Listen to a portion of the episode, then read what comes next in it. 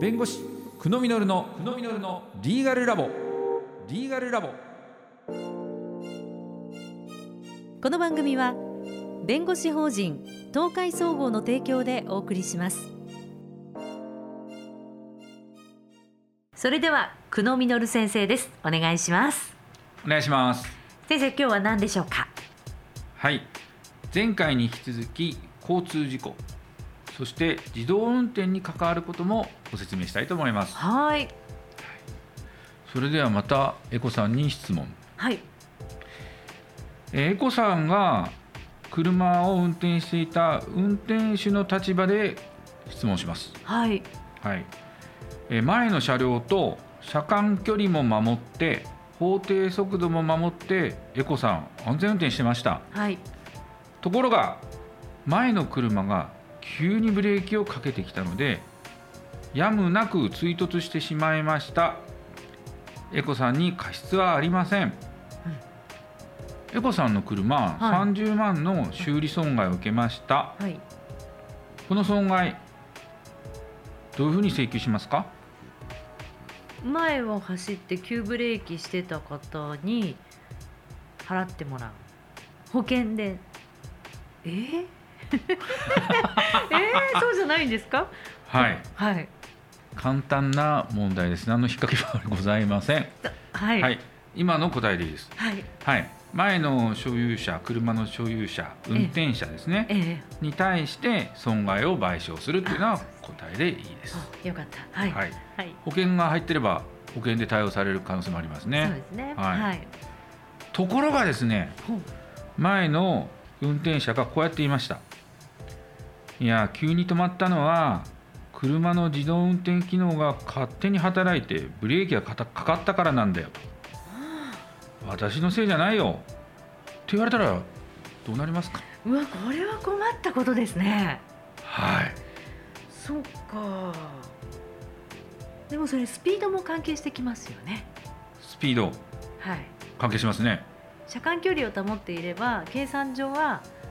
急ブレーキかけられても止まることはできる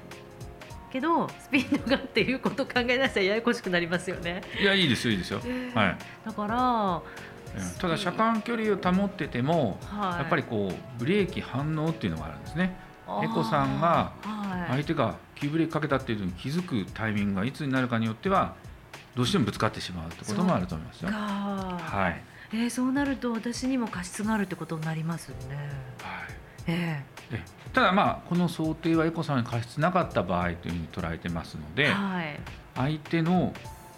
誰に対して責任追及するのかなっていうところを考えてほしいです。お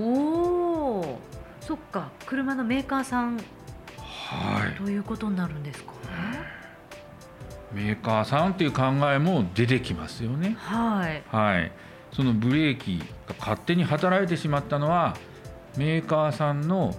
えー作った車が悪かったんじゃないかえとえいうことですね。ええはい、その他考えられますその他その他 なんかありますか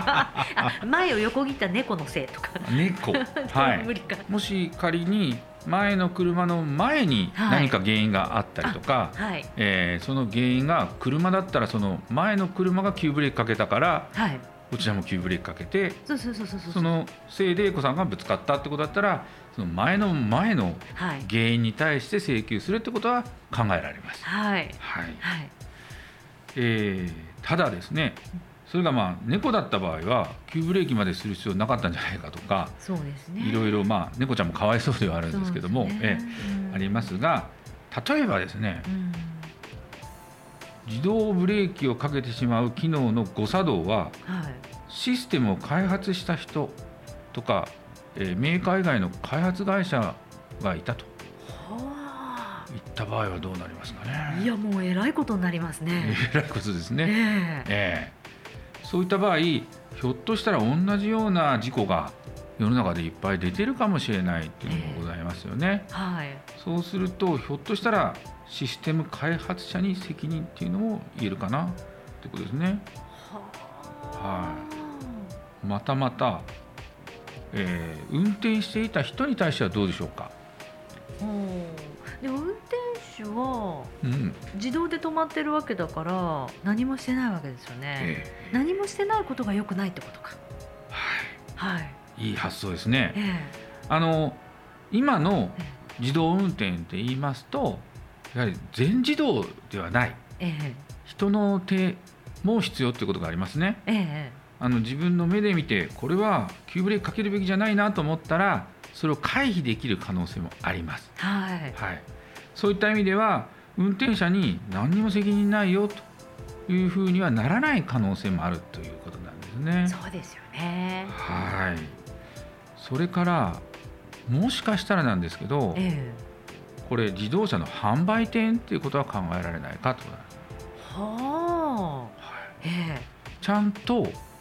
この自動運転の車を販売するときにこういうブレーキが急にかかってしまう危険があるよとそういう時はこうやって返してくださいねって説明してたかどうかっていうところですえねああなるほどここになるとかなり難しいそこまでねしっかりと説明してええ理解してもらわなきゃ売れないってことだと販売でも大変ってことになっちゃうんで、そうですねはい、本当になった時どうなるかは分からないですけどもええ一応可能性としてあるんじゃないかということですね。ははい、非常にこう自動運転が関わることでこういった交通事故もあは相い手方が複雑になるといった例なんです。そうですよねはあの私の母が車を買い替えるんですよ、い、はいそれこそあのブレーキが自動でかかるようなそういうタイプのうん車にやっぱりこう高齢になってきたのではい買えるんですけどでそういうこう高齢者がどんどん自動アシスト的なものに今切り替えてうるんじゃないですか、それ結構やぶ、ね、危ないですよね。はい、そうなんですえ結構ですねあの、ええ自動のブレーキも各メーカーでええかかるタイミングだったりかかり方とか違うって言われてますよ。えそうか、ええそれも知った上で、まあ、乗る方がうん安全性は高まりますよというところもございます。そうですよね過信しちゃダメだってことですよねそう。ですね。はいはい。さらにですね、はいエコさんが車のメーカーやシステム開発者を訴えましたと。そしたらメーカーとかシステムの開発者からこういう反論されました。うんうん実は車運転中のえーシステムがハッキングされて